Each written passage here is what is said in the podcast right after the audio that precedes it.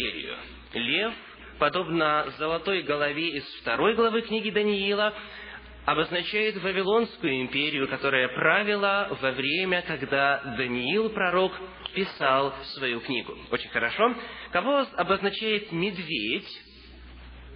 Медоперсидскую империю. Она пришла на смену Вавилону и начала править в 539 году до нашей эры. И Библия точно предсказала появление этой империи. Дальше.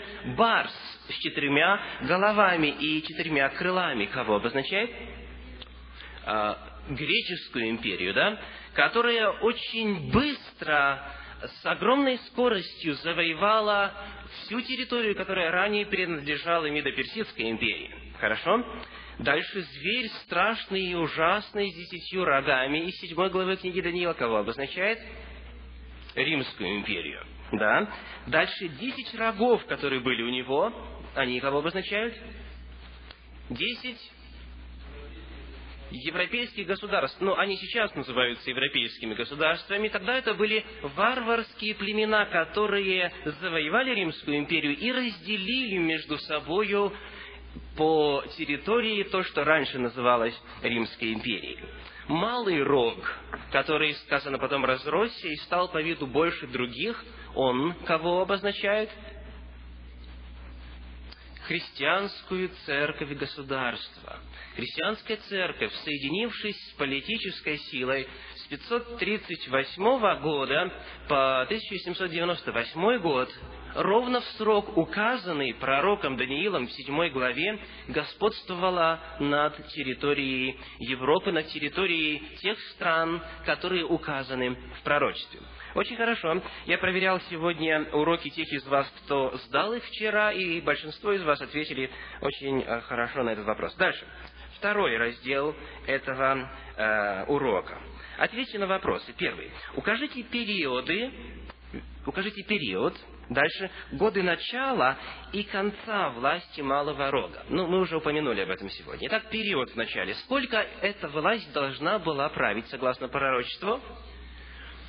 Сказано, а, три с половиной года. Да, три с половиной года а, – это 1260 дней. И мы помним, что пророк Даниил использует такой принцип э, исчисления библейского пророчества – день за год. То есть, Священное Писание говорит о том, что 1260 лет будет продолжительность власти, которая будет преследовать и угнетать святых Всевышнего. Когда было начало этого периода? В 538 году. Помните, каким образом? Благодаря уничтожению трех государств, это были вандалы, герулы и остготы, которые были полностью уничтожены только потому, что они верили в Бога не так, как представитель церкви, как официальная церковь того времени. Итак, с 538 года по 1798 э, год. Что произошло в это время, в 1798 году? Да, правительство Наполеона а, послало своего, одного из своих генералов, Луи Александра Бертье, в Рим, который взял в плен папу Пия VI, и он умер в плену в заключении в Валенсии и было официально объявлено об окончании действия и полномочий папской власти. А, земли, которые ранее принадлежали церкви и монастырям, теперь переходили в собственность европейских государств, и казалось, что эта власть полностью исчезла. Храмы разрушались, храмы отбирались, экспроприировались и так далее. Дальше. Что произойдет в начале? И вот два события из седьмой главы книги пророка Даниила. Второе пришествие Христа на землю или суд на небе с точки зрения седьмой главы книги пророка Даниила. Итак, что в начале? Суд на небе. Сказано, происходит суд, а затем наступает время, чтобы царством овладели святые Всевышнего. Очень хорошо. Дальше. Что, согласно седьмой главе Даниила, происходит в начале? Появление малого рога или суд на небе – так, еще раз. Появлении Малого Рога, да, то есть он владычествует с 538 по 1798 год, и сказано, после этого увидел я на небе престолы, восел ветхи днями, вокруг него тьмы, тем и тысячи тысяч, подошел Сын Человеческий, судьи сели и открылись книги. То есть, суд на небе описывается после 1798 года. И мы обещали, что однажды рассмотрим с вами, когда именно это должно произойти до пришествия Иисуса Христа. Потому что книга пророка Даниила достаточно точно указывает нам год начала этого интересного небесного заседания. И э, последний вопрос, какова или какая школа истолкования пророчеств верна. Мы перечислили четыре школы, четыре богословских направления, которые, каждая из которых истолковывает пророчество Библии по-своему. Итак, вот они, эти четыре. Историческая, аллегорическая школа, футуристская и претеристская. Какая из них истинная, соответствующая Священному Писанию? Историческая школа. Я кратко напомню, о чем идет речь. Историческая школа истолкования библейских пророчеств – это направление в богословии и говорит о том, что библейские пророчества описывают всю историю Земли вплоть до наступления Царствия Божия на Земле. И главные веки этой истории Земли Библией обозначены, поскольку Бог действует в истории, и Он знает будущее. Претеристская школа утверждает, что библейские пророчества описывают события на тот момент, когда они были записаны. То есть пророк Даниил описывал 6 и 5 век до нашей эры, или близкое будущее к нему. Иоанн Богослов, говорят, они также описывал то, что было в первом веке нашей эры. К нам это не имеет отношения. Эта школа истолкования пророчеств Библии противоречит тому, что Писание в действительности говорит. И еще одна школа футуристская, а от слова future – будущее. И эта школа говорит о том, что все пророчества исполнятся когда-то в будущем, пока к нам они не имеют никакого отношения. Библия же утверждает о том, что Бог действует во времени, и поэтому те, кто ответил «историческая школа верна» с точки зрения Священного Писания, они ответили правильно. Хорошо, спасибо за ваши ответы. Мы повторили седьмой урок, и сейчас Прежде чем мы приступим к изучению сегодняшней темы, я хочу снова а, пригласить вас подняться для того, чтобы мы еще раз прославили Господа пением. Буду отвечать на вопросы, хотя вчера мы получили достаточно много вопросов. Откровение, книги, написанные Иоанном Богословом, любимым учеником Иисуса Христа. Откровение, десятая глава. И я хочу попросить, если у кого-то нет э, Библии сегодня с собой, а у вашего соседа она есть, э, присоединитесь к нему. А соседа попрошу быть любезным для того, чтобы позволить сидящему рядом читать это священное слово, для того, чтобы перед глазами каждого был текст Библии. Итак, книга Откровения, 20 глава. Мы будем читать тексты с первого по седьмой. 10 глава книги Откровения, тексты с 1 по 7. «И видел я другого ангела сильного, сходящего с неба, облеченного облаком. Над головой его была радуга, и лицо его, как солнце, и ноги его, как столпы огненные. В руке у него была книжка раскрыта, и поставил он правую ногу свою на море, а левую на землю, и воскликнул громким голосом, как рыкает лев.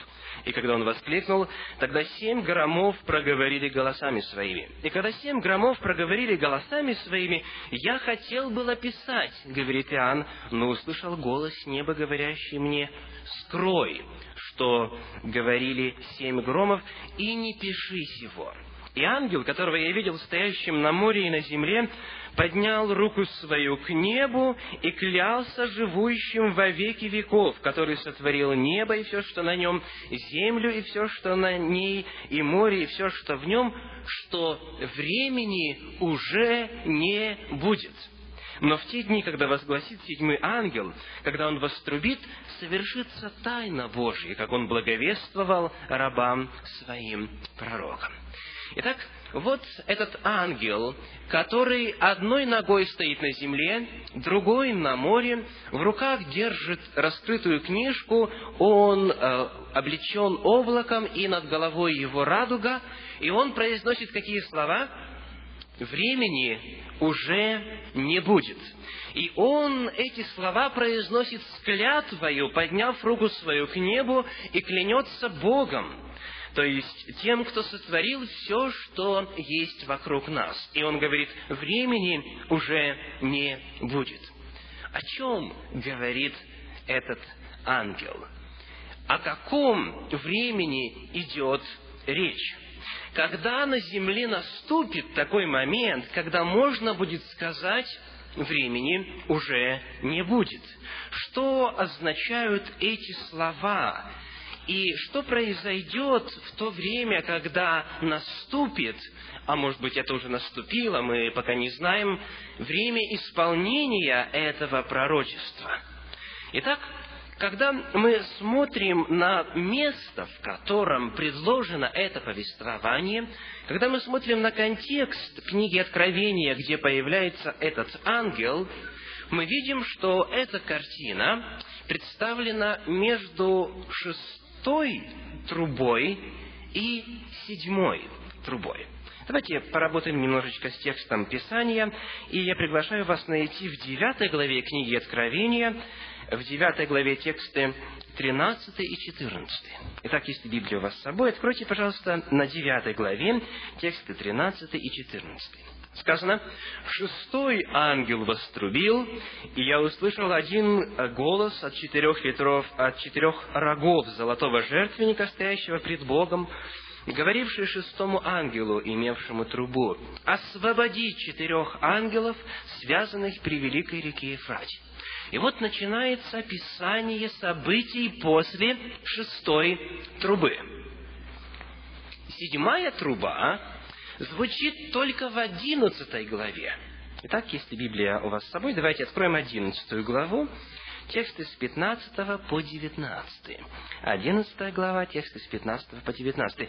«И седьмой ангел вострубил, и раздались на небе громкие голоса, говорящие, «Царство мира соделалось царством Господа нашего и Христа Его, и будет царствовать во веки веков» и двадцать четыре старца, сидящие пред Богом на престолах своих, пали на лица свои и поклонились Богу, говоря, «Благодарим Тебя, Господи Боже Вседержитель, который есть и был, и глядешь, что ты приял силу твою великую и воцарился. И рассверепели язычники, и пришел гнев твой, и время судить мертвых, и дать возмездие рабам твоим пророкам, и святым, и боящимся имени его малым и великим, и погубить губивших землю.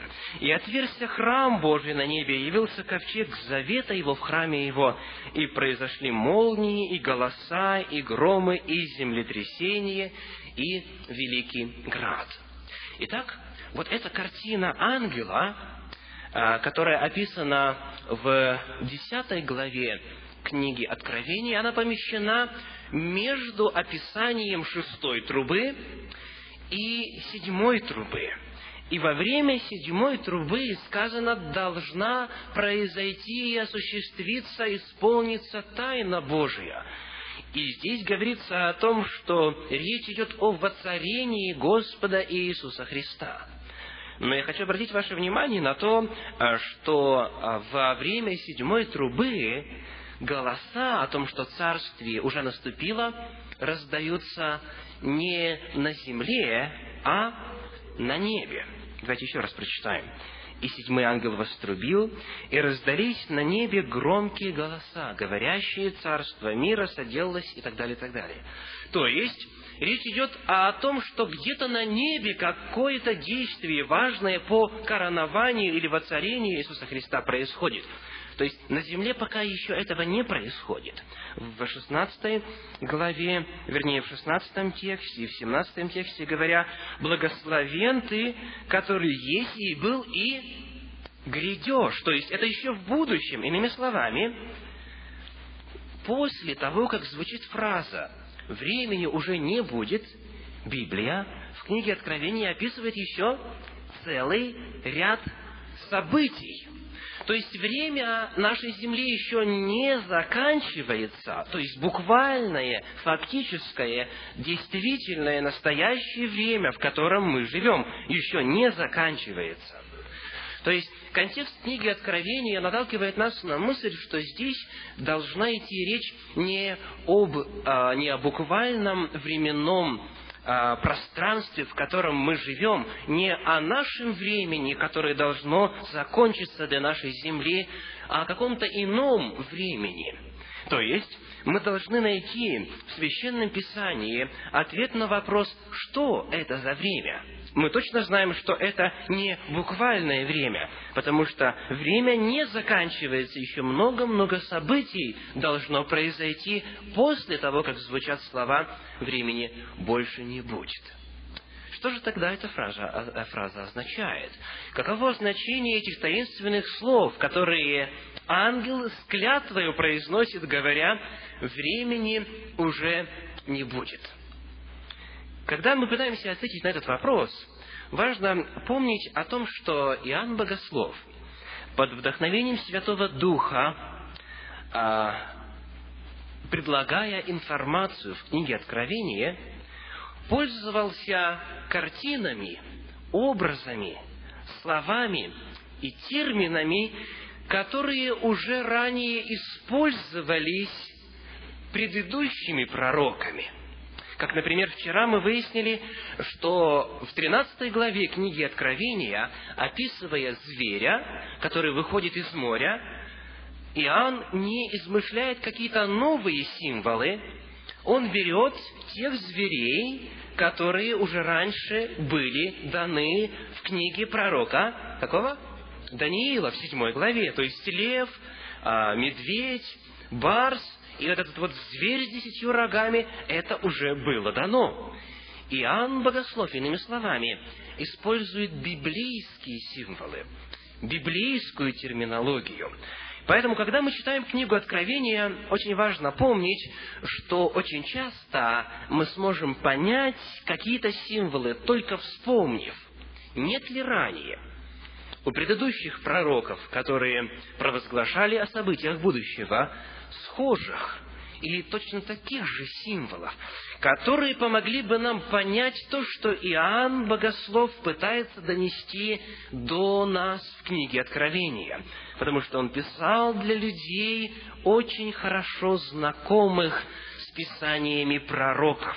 Потому что писания пророков заучивались наизусть они читались постоянно во время богослужения в синагогах. То есть он писал аудитории, знакомой с библейскими терминами. Итак, вспоминает ли кто-нибудь из вас из пророческих книг Ветхого Завета похожую картину?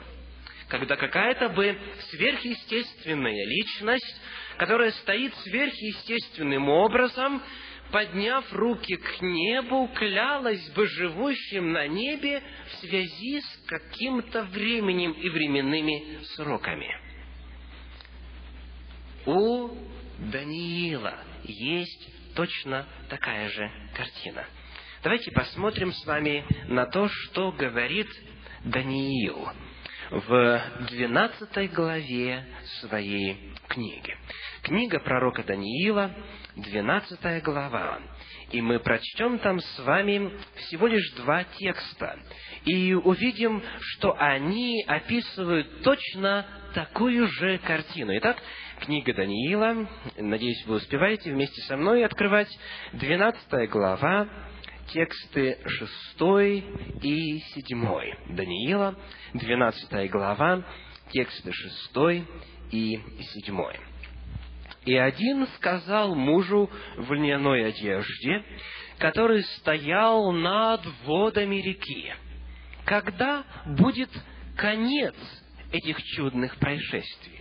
И слышал я, как муж в льняной одежде, находившийся над водами реки, подняв правую и левую руку к небу, клялся живущим вовеки, что к концу времени и времен и полувремени и по совершенном низложении силы народа святого все это совершится.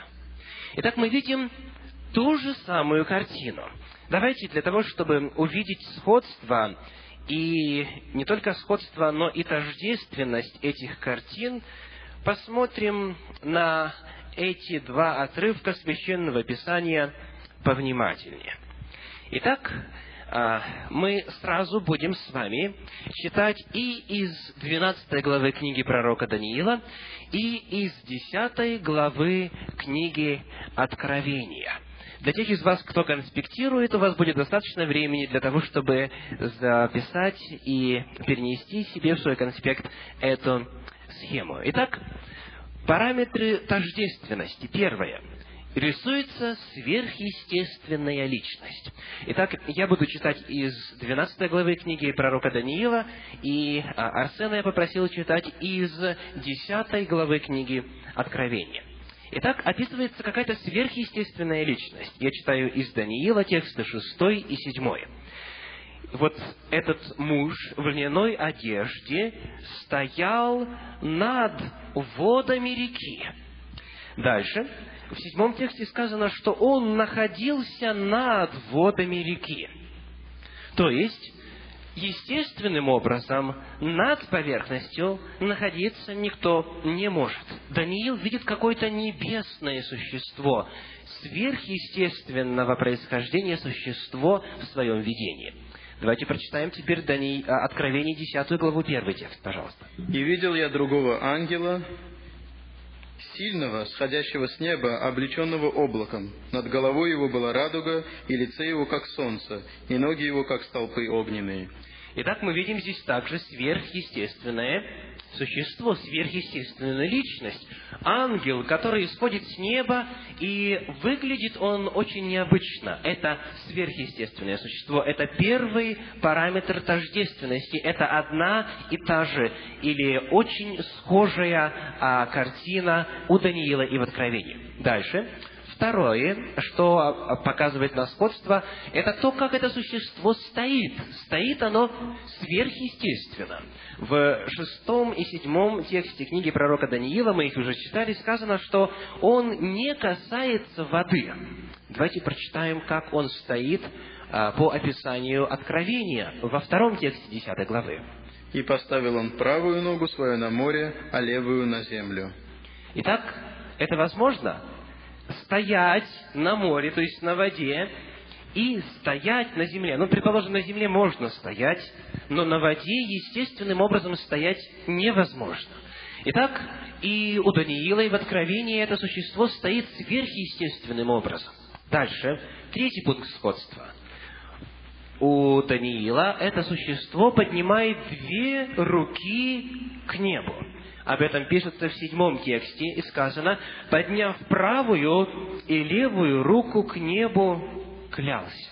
Давайте посмотрим, что описывается в Откровении, в десятой главе, в пятом тексте. Пятый текст. «И ангел, которого я видел, стоявшим на море и на земле, поднял руку свою к небу». Итак, у, у Иоанна в Откровении только одна рука к небу поднята. Почему? Другая занята. Помните, в одной руке он держит книгу, и другая поднята а, ввысь, когда он клянется. Дальше, четвертый пункт сходства – это клятва живущим вовеки. Те же самые слова используются. В седьмом тексте книги пророка Даниила в 12 главе сказано «И клялся живущим вовеки», клялся Богом, тем, кто вечен. Давайте посмотрим, как это в 10 главе книги Откровения в тексте шестом говорится. «И клялся живущим во веки веков, который сотворил небо и все, что на нем». Итак, клятва живущим и там, и там. Дальше пятый пункт сходства – это клятва о времени – Давайте посмотрим на а, седьмой текст книги пророка Даниила, 12 главы. Он клялся, что к концу времени и времен и полувремени и по совершенном низложении силы народа святого все это совершится.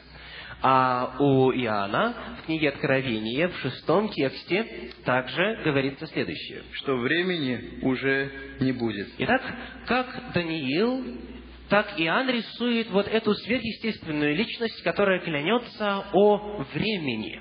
И последний, шестой пункт сходства – это описание книги – в книге пророка Даниила, в 12 главе, мы читаем тексты 4, 8 и 9.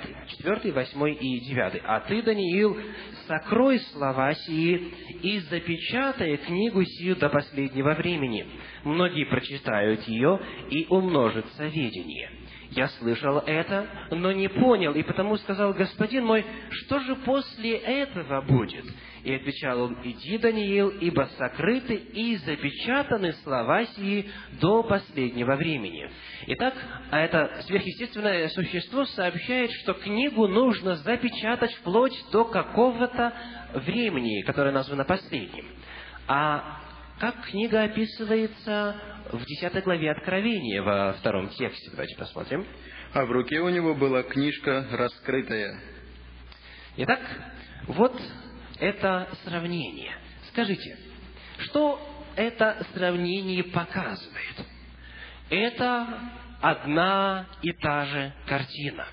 Одна и та же сверхъестественная личность. В 12 главе книги пророка Даниила клянется о том, что в последнее время эту книгу можно будет понять, а пока она запечатана и сокрыта до последнего времени – а в книге Откровения ангел держит книгу какую? Раскрытую.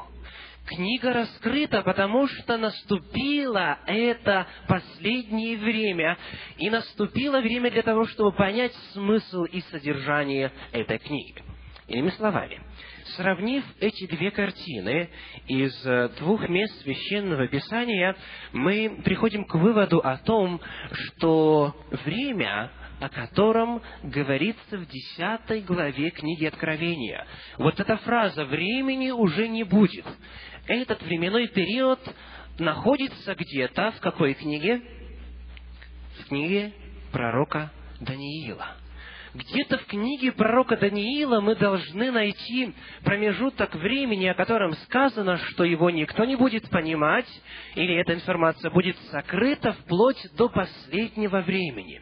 Итак, если мы хотим понять то, что ангел говорит, времени уже не будет. Если мы хотим понять, что Священное Писание говорит этими словами и когда этого времени не будет, и о каком времени идет речь, мы должны с вами посмотреть более внимательно на книгу Даниила и найти, какое же время там было запечатано до последнего времени, и о каком пророческом периоде идет речь. Итак, в книге Откровения, в 10 главе, давайте посмотрим, э, что происходит вот с этой книжкой, которая раскрыта. Книга Откровения, 10 глава, э, тексты с 8 по 11. Итак, книга Откровения, 10 глава, тексты с 8 по 11. Давайте будем читать вместе. Вот что ангел говорит пророку. «И голос, который я слышал с неба, опять стал говорить со мной и сказал, «Пойди, возьми раскрытую книжку из руки ангела, стоящего на море и на земле». И я пошел к ангелу и сказал ему, «Дай мне книжку». Он сказал мне, «Возьми и съешь ее» она будет горько в чреве твоем, но в устах твоих будет сладко, как мед. И взял я книжку из руки ангела и съел ее, и она в устах моих была сладка, как мед. Когда же съел ее, то горько стало в чреве моем. Итак, пророк здесь символизирует тех, кто в последнее время должен будет понять и уразуметь значение того, что было некогда запечатано во времена Даниила.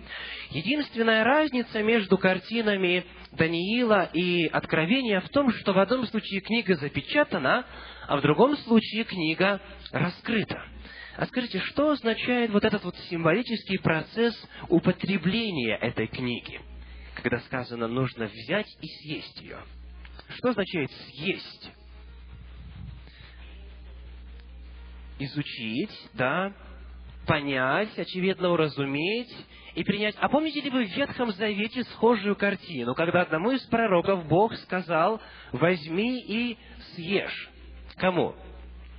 Иезекииля. Давайте откроем это место Священного Писания. Книга пророка Иезекииля, вторая глава. Тексты с 8 по 10 вначале прочтем. Итак, Иезекииля, вторая глава, тексты э, с 8 по 10. Вторая глава, тексты с 8 по 10. «Ты же, Сын Человеческий, слушай, что я буду говорить тебе. Не будь упрям, как этот мятежный дом. Открой уста твои и съешь, что я дам тебе». И увидел я, и вот рука простерта ко мне, и вот в ней книжный свиток. И он развернул его передо мною, и вот свиток исписан был внутри и снаружи, и написано на нем плач, и стон, и горе. Дальше, в третьей главе мы продолжаем читать в третьей главе текст с первого по четвертый. «И сказал мне, Сын человеческий, съешь, что перед тобою, съешь этот свиток, и иди, говори дому Израилеву. Тогда я открыл уста мои, и он дал мне съесть этот свиток, и сказал мне, Сын человеческий, напитай чрево твое, и наполни внутренность твою этим свитком, который я даю тебе. И я съел, и было в устах моих сладко, как мед. И он сказал мне, Сын человеческий, встань и иди к дому Израилеву, и говори им моими словами. Итак, мы видим точно такую же картину, когда пророк получает слова Божьи, употребляет их и начинает, и ему повелено что делать? проповедовать, рассказывать, говорить. То есть процесс употребления книги – это символическое описание процесса восприятия Слова Божьего и понимания и осознания его, и дальнейшей проповеди.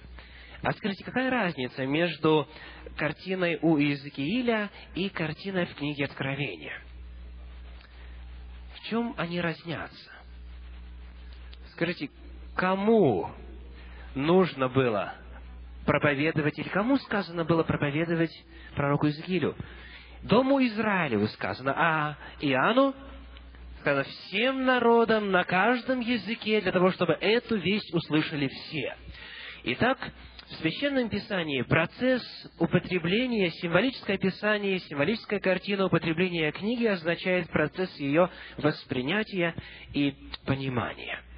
Итак, нам теперь нужно только выяснить с вами, о каком именно пророческом периоде, о каком именно времени, промежутке времени имеется или говорит Священное Писание здесь какое время, которое было некогда запечатано, а потом должно было быть раскрыто и понято, какое время имеется в виду. Приглашаю открыть вас книгу Даниила, восьмую главу. Книга пророка Даниила, восьмая глава, тексты с 14 по 19. Восьмая глава, тексты с 14 по 19. «И сказал мне, на две тысячи триста вечеров и утр, и тогда святилище очистится. И было, когда я, Даниил, увидел это видение и искал значение его, Даниил не понимал, что это значит, вот стал передо мною как облик мужа, и услышал я от средины Улая голос человеческий, который возвал и сказал, «Гавриил, объясни ему это видение». И он подошел к тому месту, где я стоял, и когда он пришел, я ужаснулся и пал на лице мое, и сказал он мне, «Знай, сын человеческий, что видение относится...» Что дальше? К концу времени. Пока остановимся. Гавриил, ангел Гавриил, говорит о том, что это видение о двух тысячах трехстах днях относится к концу времени, не к третьему веку до нашей эры, не к Антиоху и Епифану, не к каким-то событиям до нашей эры, а к концу времени. Это очень важный момент. И об этом говорится неоднократно. Читаем дальше.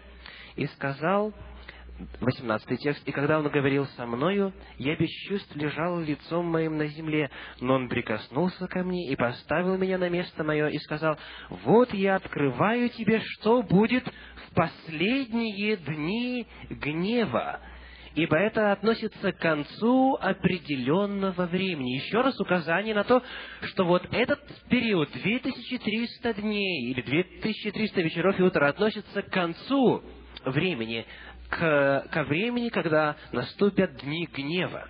Дальше. Тексты 26 и 27. Тексты 26 и 27. В этой же восьмой главе книги пророка Даниила. «Видение же о вечере и утре о котором сказано истинно. Но ты сокрой это видение, ибо оно относится к отдаленным временам. Третий раз сказано, что это видение о двух тысячах трехстах днях относится к отдаленным временам. И Даниилу сказано, что сделать с этим видением? Сокрыть его. Да, сокрыть, ты сокрой это видение. И я, Даниил, изнемог и болел несколько дней. Потом встал и начал заниматься царскими делами. Я изумлен был видением сим и не понимал его.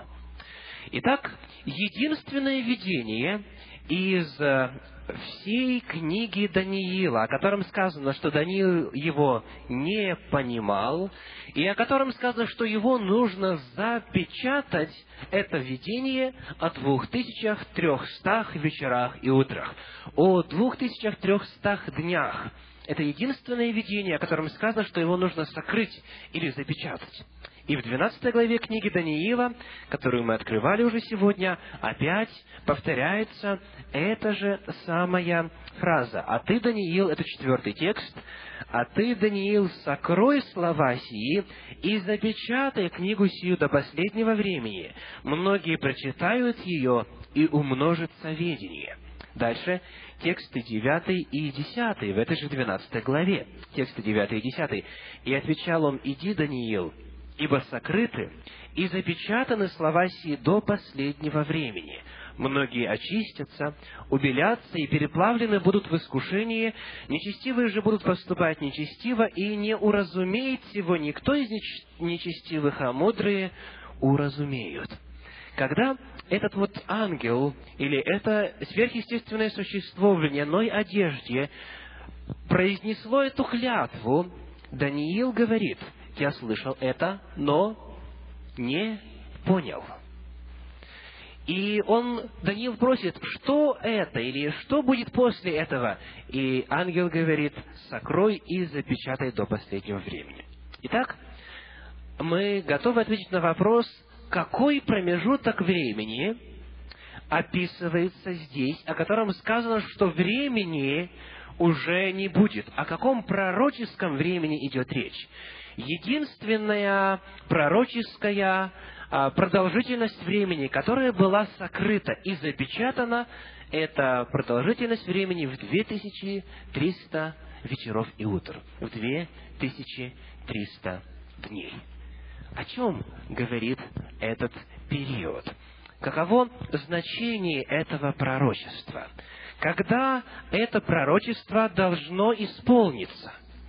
Давайте Сегодня, для того, чтобы ответить на этот вопрос, посмотрим на то, что говорит книга пророка Даниила, восьмая глава вообще в целом. О чем вообще говорится в восьмой главе книги пророка Даниила? Что Бог вообще сообщает там? Потому что пророчество о двух тысячах трехстах днях оно подается именно в контексте, именно в контексте всей восьмой главы книги Даниила. Итак, если вы готовы, и у вас восьмая глава открыта, давайте посмотрим, какое интересное видение увидел пророк. Итак, мы читаем тексты э, третий и четвертый третьей, четвертой, восьмой главе. «Поднял я глаза мои и увидел, вот один овен стоит у реки. У него два рога, и рога высокие, но один выше другого, и высший поднялся после. Вот такая символическая картина. И здесь же дается истолкование, объяснение в тексте 20, 8 главы, 20 текст. Овен, которого ты видел с двумя рогами, это цари Медийский и Персидский.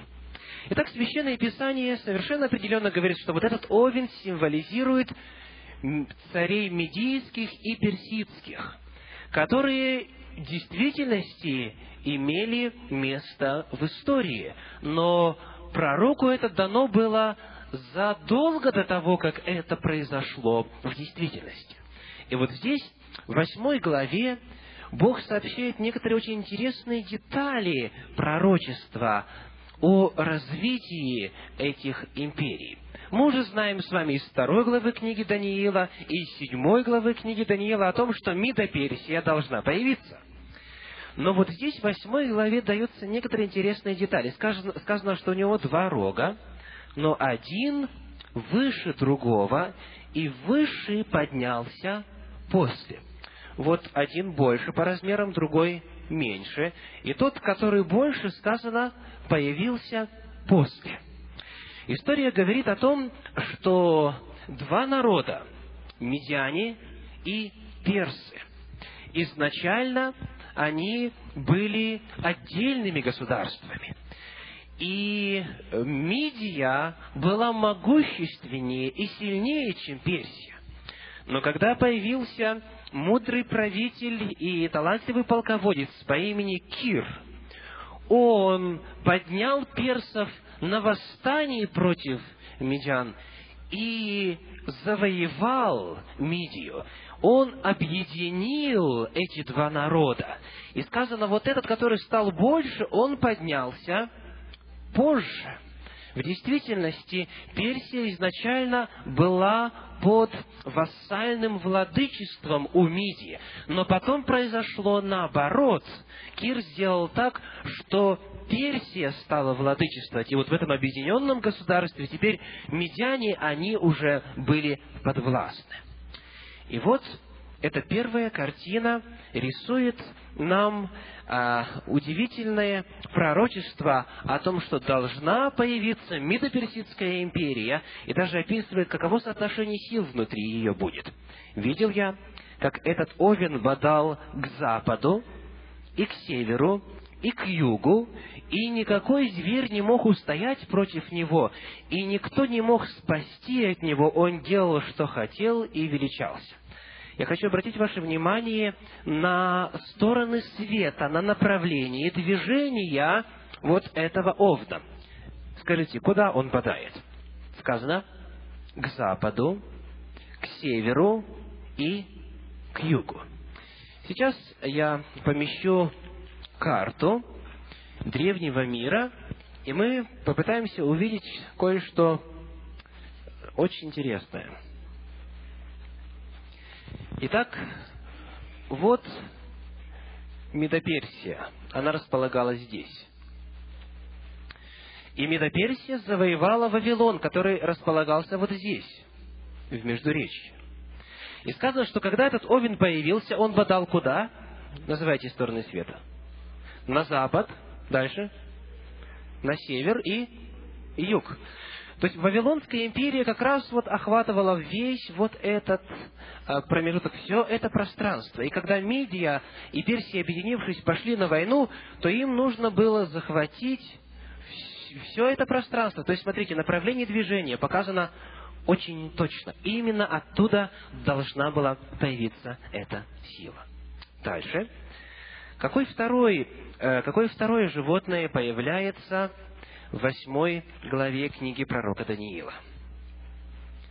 Очень необычно выглядящие животные. Это тексты в восьмой главе, тексты с пятого по седьмой. С пятого по седьмой.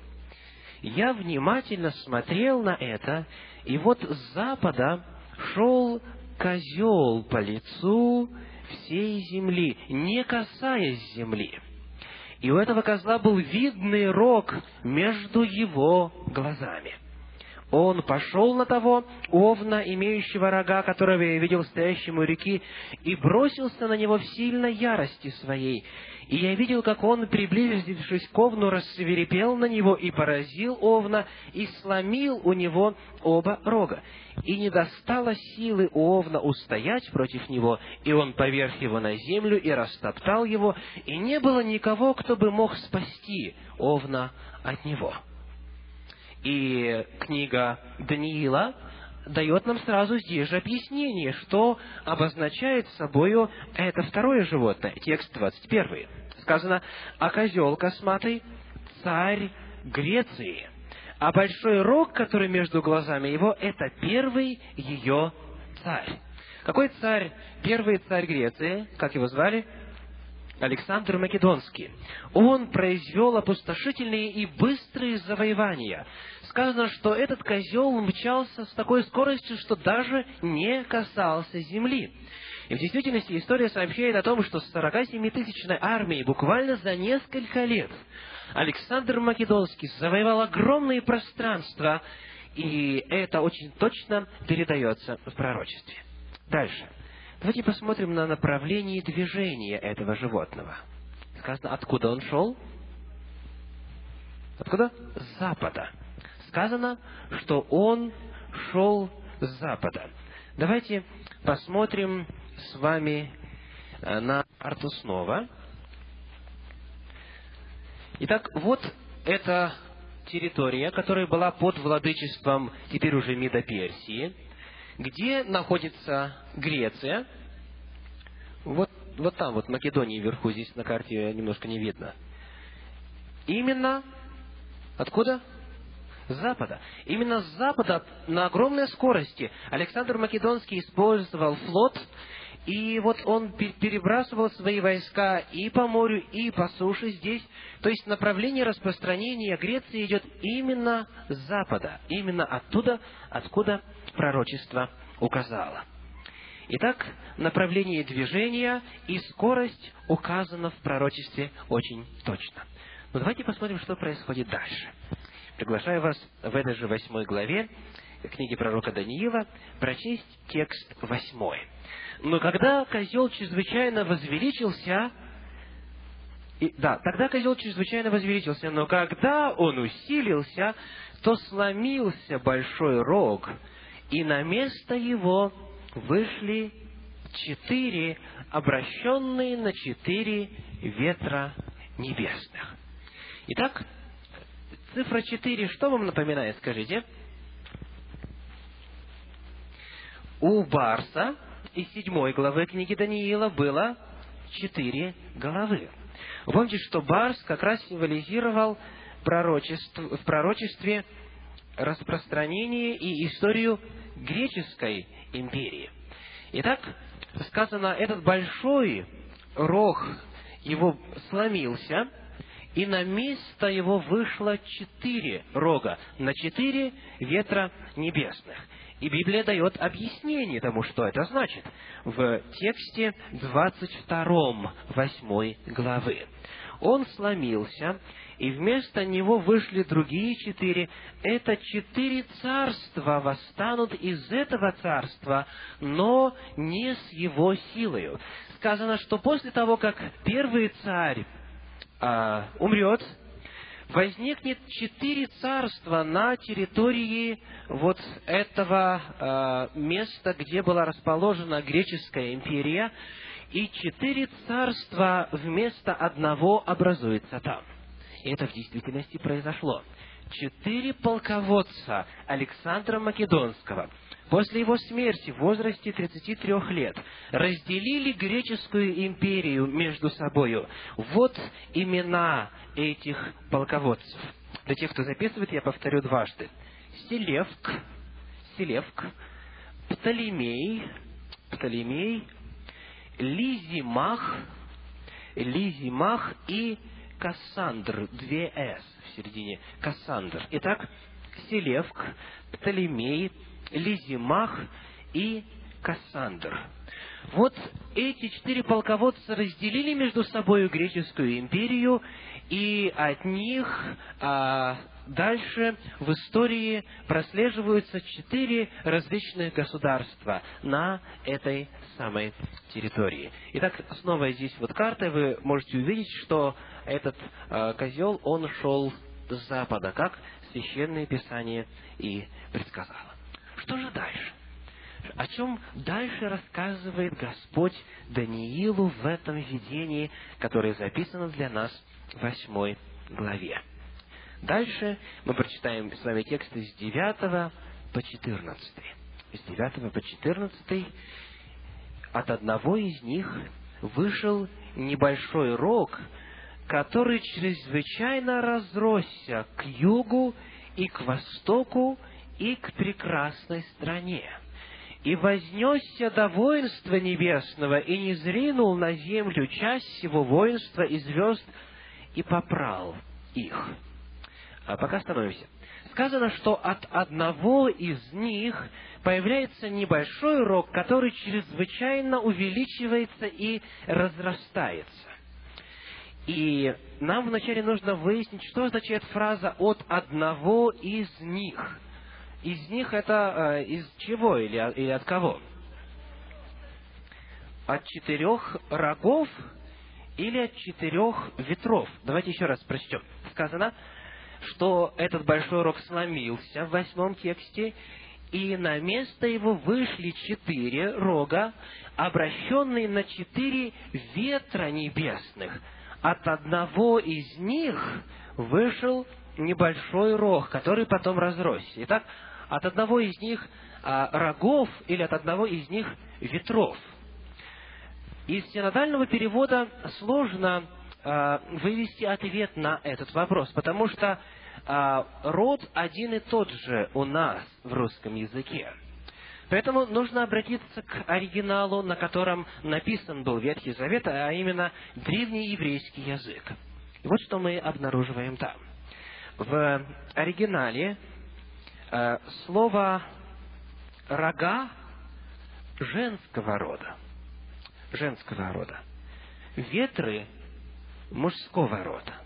Итак, для тех, кто конспектирует, рога женского рода, ветры мужского рода. В древнееврейском языке, в языке оригинала, на котором написан был Ветхий Завет, в том числе и книга Даниила. И вот фраза «от одного из них» стоит в мужском роде. То есть от одного из ветров. Итак, это очень важно уяснить. Библия говорит, что от одного из ветров, то есть вы помните, что эти четыре царства, они распространились на четыре ветра небесных, на четыре направления компаса. Да? Север, юг, запад, восток.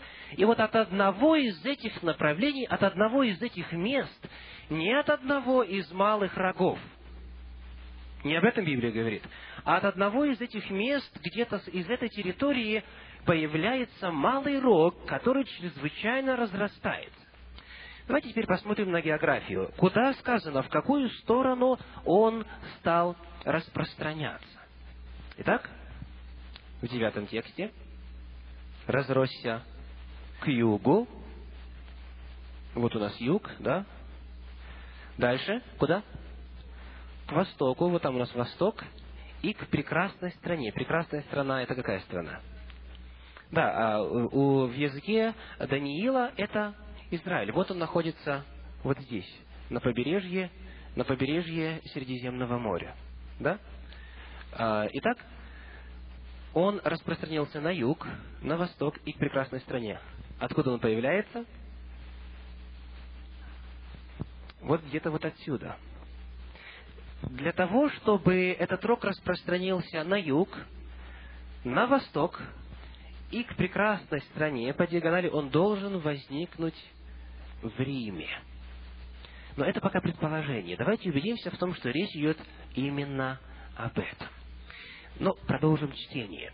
В восьмой главе тексты с 10 по 14, из 10 по 14. «И вознесся до воинства небесного, и не зринул на землю часть его воинства и звезд, и попрал их». Сейчас я помещу еще одну очень важную картину, которая описывает уже второй этап развития этого рога, который некогда был маленьким. Сказано, «И даже вознесся на вождя воинства сего, и отнята была у него ежедневная жертва, и поругано было место святыни его, и воинство предано вместе с ежедневной жертвою за нечестие, и он, повергая истину на землю, действовал и успевал. И услышал я одного святого говорящего, и сказал этот святой кому-то вопрошавшему, насколько времени простирается это видение о ежедневной жертве и об опустошительном нечестии, когда святыня и воинство будут попираемы. И сказал мне, на две тысячи триста вечеров и утр, и тогда святилище очистится. Дальше, в этой же самой восьмой главе, мы читаем тексты с 23 по 25, которые также описывают власть этого рога, который вознесся и вырос очень далеко. Итак, с 23 по 25. «Под конец же царства их, когда отступники исполнят меру беззаконий своих, восстанет царь наглый и искусный в коварстве, и укрепится сила его, хотя и не его силою, и он будет производить удивительное опустошение, и успевать, и действовать, и губить сильных, и народ святых. И при уме его, и коварство будет иметь успех в руке его, и сердцем своим он превознесется, и среди мира погубит многих, и против владыки владык восстанет, но будет сокрушен не рукою. Итак, вот здесь описывается малый рог, который потом чрезвычайно, чрезвычайно увеличивается. Что это за сила и какая историческая картина, какая историческая власть описывается в символе этого малого рога, который так чрезвычайно увеличился и разросся. Обратите внимание, что описываются две стадии его развития. Вначале он горизонтально распространяется к востоку, к югу и к прекрасной стране, а потом, сказано, он возносится до вождя воинства и пытается отнять у Бога его прерогативы и его права. Для того, чтобы ответить на вопрос о том, что же это за сила малого рога и кто такой малый рог, который потом разрастается и увеличится, мы с вами сравним описание малого рога в седьмой главе Даниила и восьмой главе Даниила. Итак, в седьмой главе Даниила, я просто напомню, символом малого рога описывается что?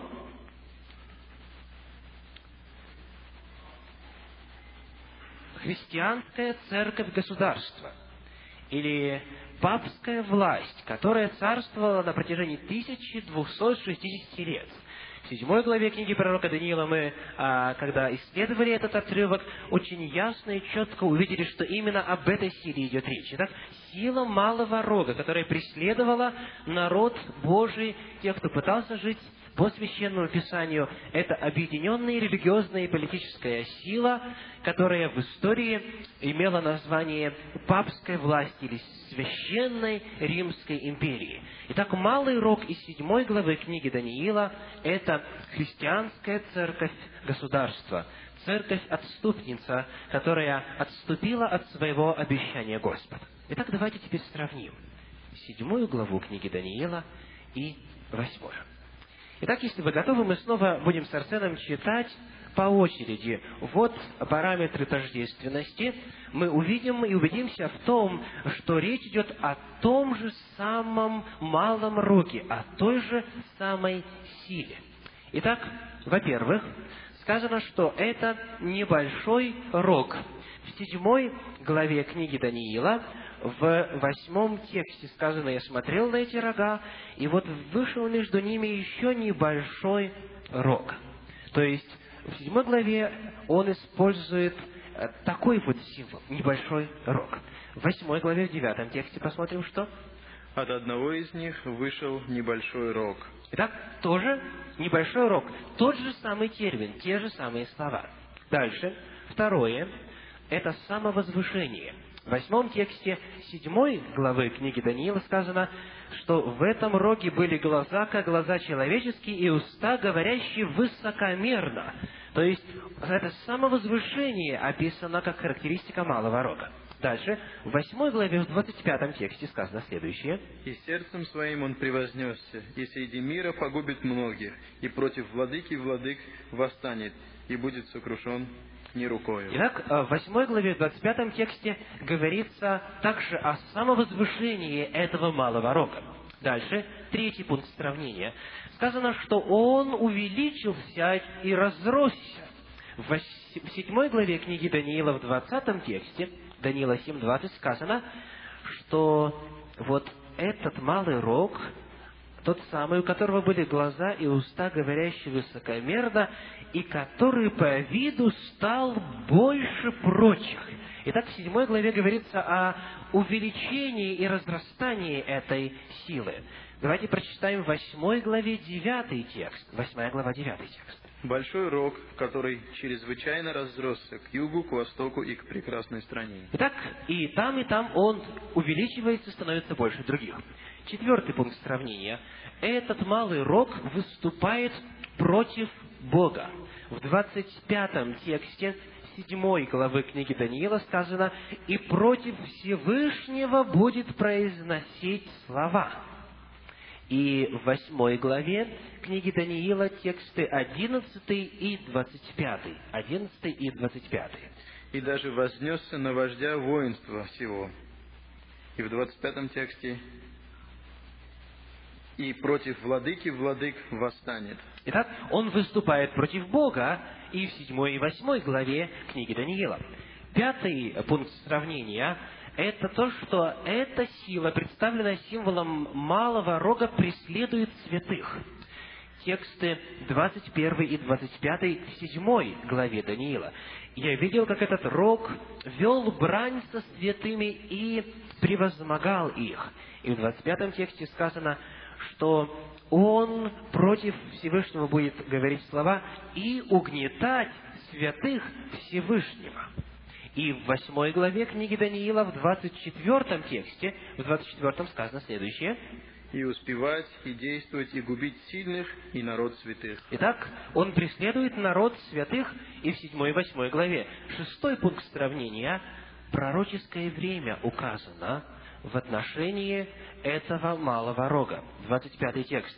«До времени и времен и полувремени». В 8 главе, в 14 тексте сказано, на 2300 вечеров и утр.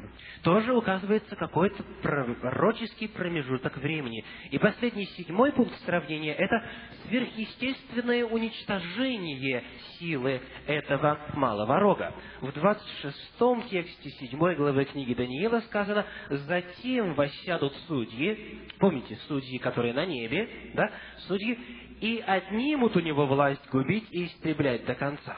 А в восьмой главе, в двадцать пятом тексте сказано, «Но будет сокрушен не рукою». Но будет сокрушен не рукою, не при помощи человеческой власти, каким-то сверхъестественным образом. Итак, это все показывает, что малый рок седьмой главы Даниила и малый рок восьмой главы Даниила – это одна и та же власть это одна и та же сила. Это не две разных информации. Это информация об одной и той же власти. Иными словами, как в седьмой главе, так и в восьмой главе описывается малый рог, символизирующий собою развитие власти, которая преследовала христиан, которая отобрала у Бога его божественные права и авторитет, которая встала на место Бога, которая сказала о том, что мы замещаем Бога на земле. Это все сила и власть малого рога или священная Римская империя, власть папства или христианская церковь, объединенная с государством. И я напомню еще раз и скажу для тех, кого не было вчера, что разделение церкви на католическую западную и а, православную восточную произошло только в 1054 году. То есть на тот момент, когда идет э, речь об этом пророчестве, эта церковь была единой. 1054 год. Только тогда церковь была разделена. До этого она была под общим началом, под общим правлением. То есть описывается одна и та же власть, одна и та же система. Итак, Священное Писание говорит, что должна появиться Медоперсия, потом Греция, потом Греция разделится на четыре царства, потом, сказано, когда беззаконники наполнят свою меру, появится малый рог, который вначале будет распространяться горизонтально. Давайте посмотрим, куда он распространяется снова на карту. Итак, сказано, что он будет распространяться к югу, к востоку и к прекрасной стране. А он сам находится где? В Риме. Обратите внимание. То есть география нас не подведет. Он распространяется с Рима. То есть вначале речь идет о языческом Риме, который распространяется горизонтально и захватывает вот эту территорию, ранее принадлежавшую греческой империи. Он распространяется на восток, на юг и к прекрасной стране по диагонали. А потом, это второй этап развития этого рога, он, сказано, начинает возноситься ввысь и это отображает уже э, второй период развития Римской империи, так называемый папский период, когда эта власть перестала быть просто политической, стала религиозной. По вертикали происходит развитие этой силы, и отнимается у Бога его право прощать грехи, его право быть наместником здесь, право Христа быть ходатаем и заместителем. Это все было отнято церковью, которая называла себя церковью Христовой. Но что происходит дальше?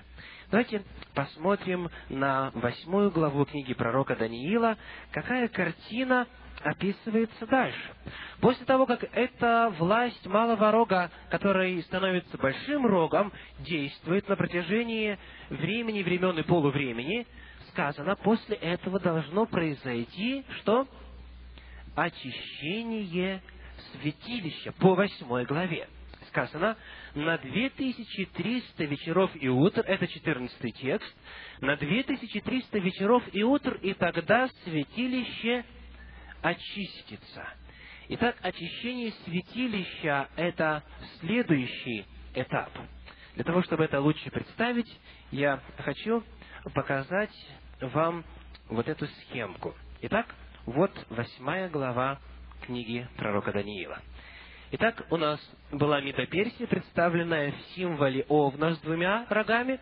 Дальше Греция, представленная а, в символе козла с одним большим рогом. Дальше Греция разделяется на четыре царства.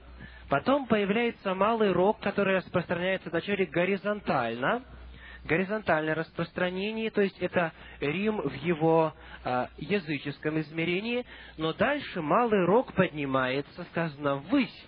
То есть на той же самой территории организуется уже новое царство, так называемая Священная Римская империя.